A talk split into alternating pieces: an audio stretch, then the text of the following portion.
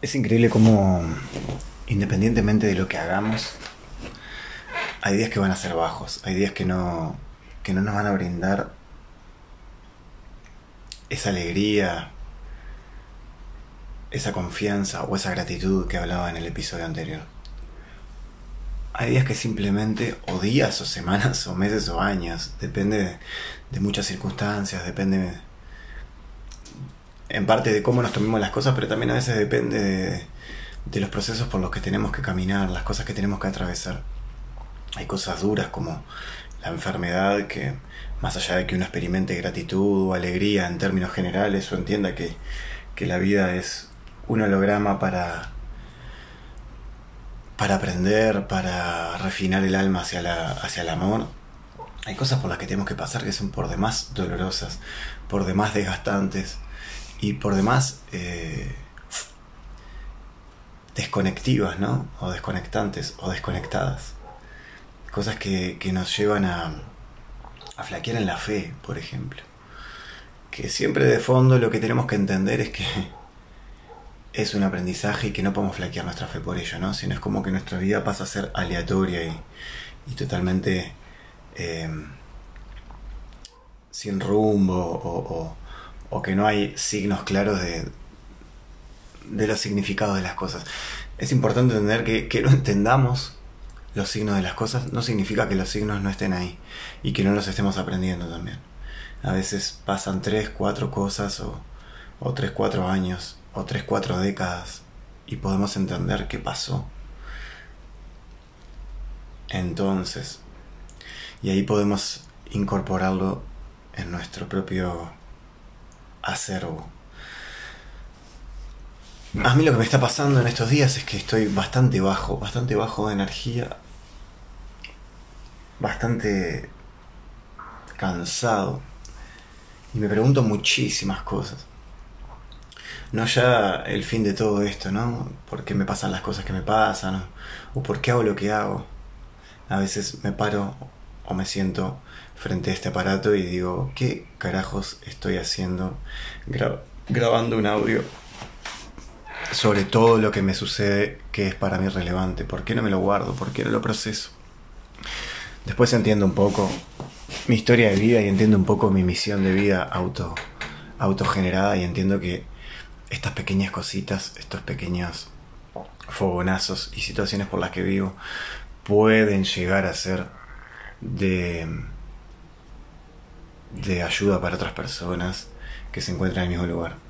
Y en este caso lo que quiero compartir con otras personas, con ustedes, es que va a haber días de mierda, va a haber semanas de mierda, va a haber meses de mierda, uno detrás de otro y que eso no debería desesperanzarnos en, en, lo que significa la figura general, ¿no? No podemos creer que un estado no propicio, un estado que nosotros consideramos negativo, se va a prolongar hasta el fin de nuestros días. Mm, yo creí que tenía trabajado un montón de cosas, ¿no?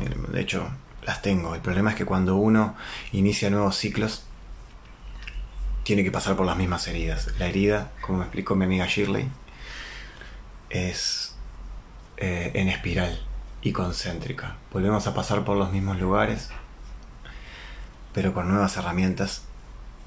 Entonces, curiosamente, las nuevas herramientas eh, no son solamente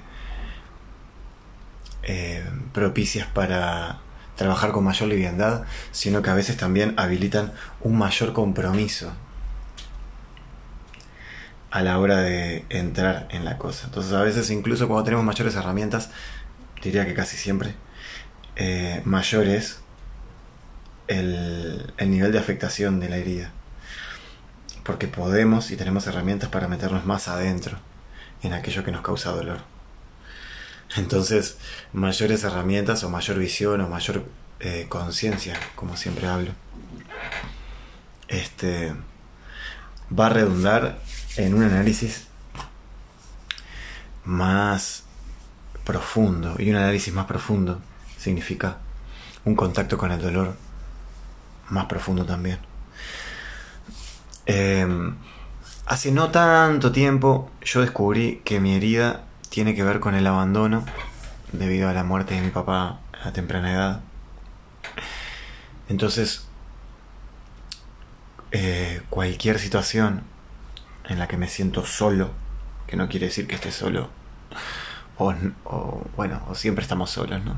Pero no, quiere, no tiene tanto que ver con la soledad, sino mi, mi configuración frente a la soledad, mi propia percepción ante la soledad. Hay gente que ante la soledad busca más gente, hay gente que ante la soledad se repliega, hay gente que ante la soledad se justifica.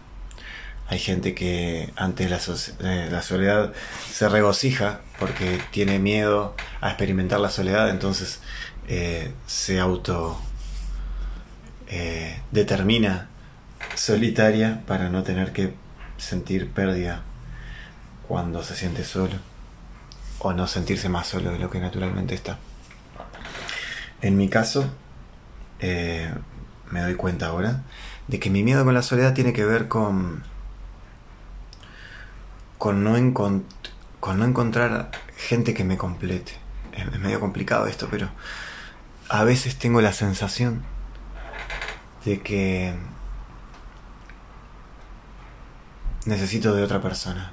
Puede ser un vínculo amoroso, puede ser un compañero de habitación o de apartamento, puede ser, no sé, un grupo con el que trabajar, no importa, el tema es que a veces me siento eh, vacío si no estoy utilizando mi energía para con mi vínculo, para con mis vínculos.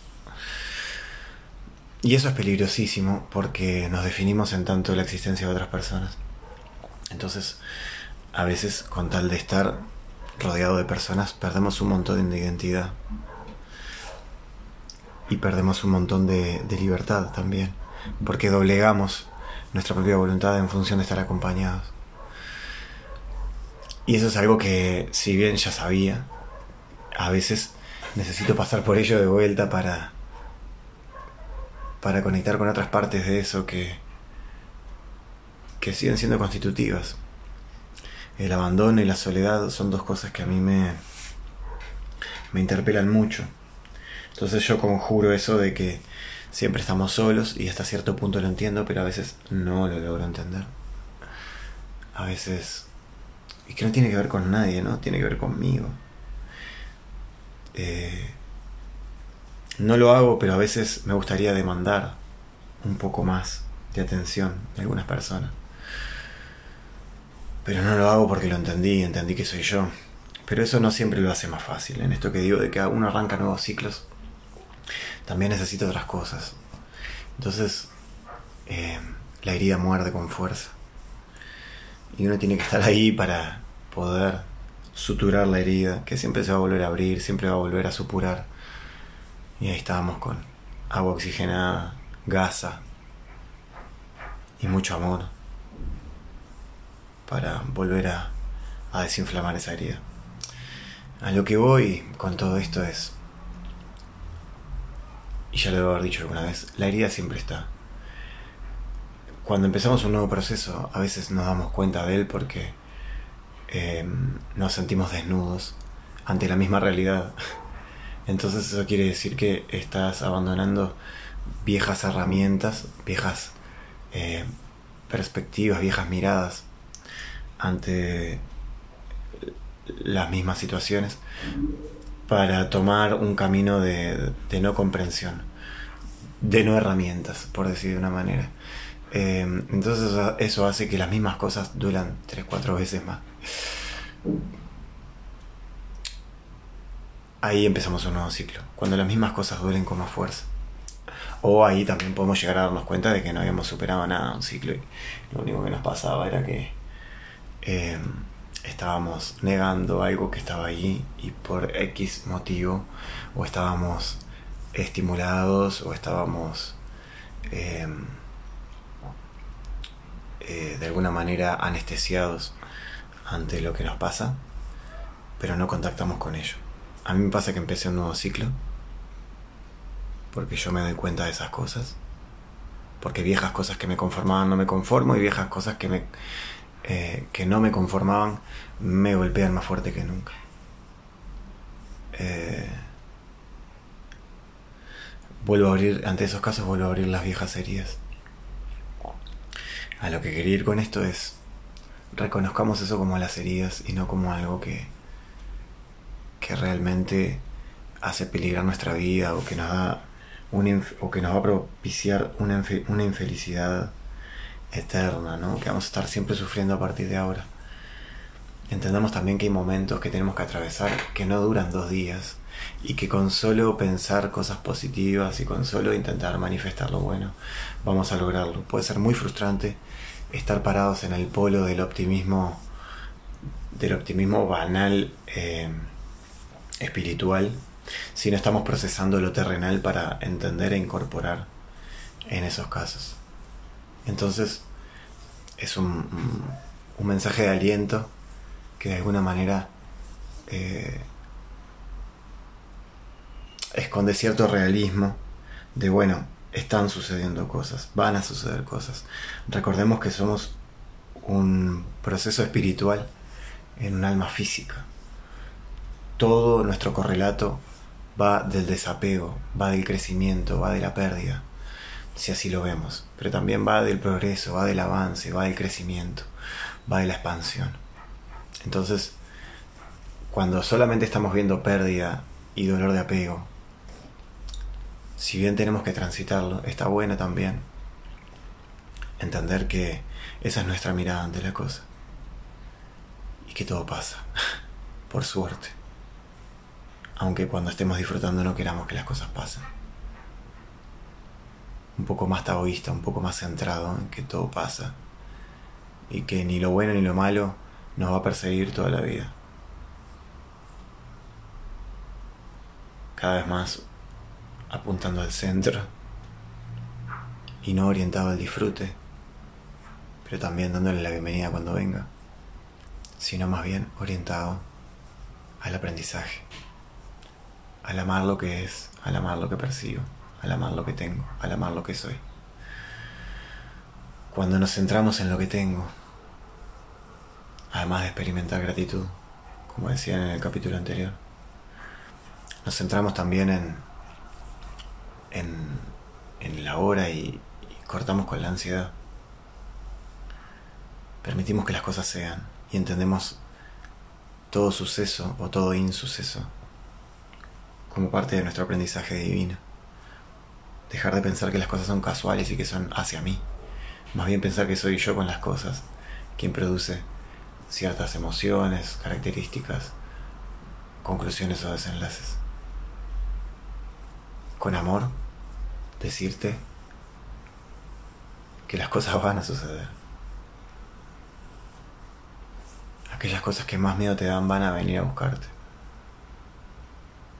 No todas, pero las que tienen que ver con tus propias carencias. Y eso es para que tú aprendas y refines tu alma y no tengas que pasar por ello otra y otra y otra vida. Centrarte solamente en el aprendizaje, con amor, con respeto. Todo hacia ti, ¿no? Porque si tú no estás entero o entera para recibir todo lo que la vida te va tirando, no vas a generar el aprendizaje necesario. Más bien vas a huir de ello. Te va a doler mucho. Entonces eso. Entender que incluso lo malo pasa. Entender que en mi caso, la herida de soledad, la herida de abandono, es solo una herida. Que tiene que ver conmigo, que no es la realidad. Entonces está. Cuando puedo ver eso, entender eso y hacerme cargo de eso, lo que me duele no me duele tanto. Y no creas que algún día no va a haber dolor. Si algún día no hay dolor, es porque te cerraste ante el dolor porque la realidad duele, porque el mundo en algunos aspectos duele. Yo entiendo que uno no tiene que centrarse en el dolor como un motor, pero no puede permanecer tampoco uno impasible ante el dolor del mundo y el propio. Siempre va a haber cosas que duelen. Nacemos mediante un proceso doloroso. Pero sí podemos lograr que nuestra muerte no sea dolorosa. Tiene que ver con aceptación. Tiene que ver con respeto. Tiene que ver con soltar y aprender.